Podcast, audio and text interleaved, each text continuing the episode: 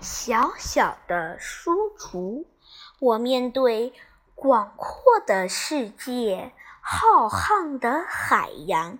啊，我只是坐在我的小书橱旁，我漫游历史的长河，穿越上下五千年，我遨游在知识的空间。叩问十万个为什么？我结知了多少朋友？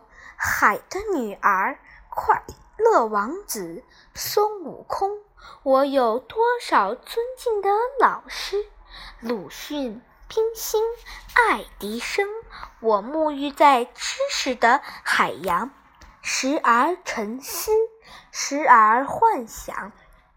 我关心童话和小说中人物的命运，时而快乐，时而忧伤。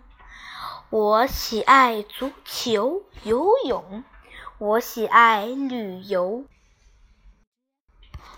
歌唱，而我坐在书橱旁，也是我最愉悦的时光。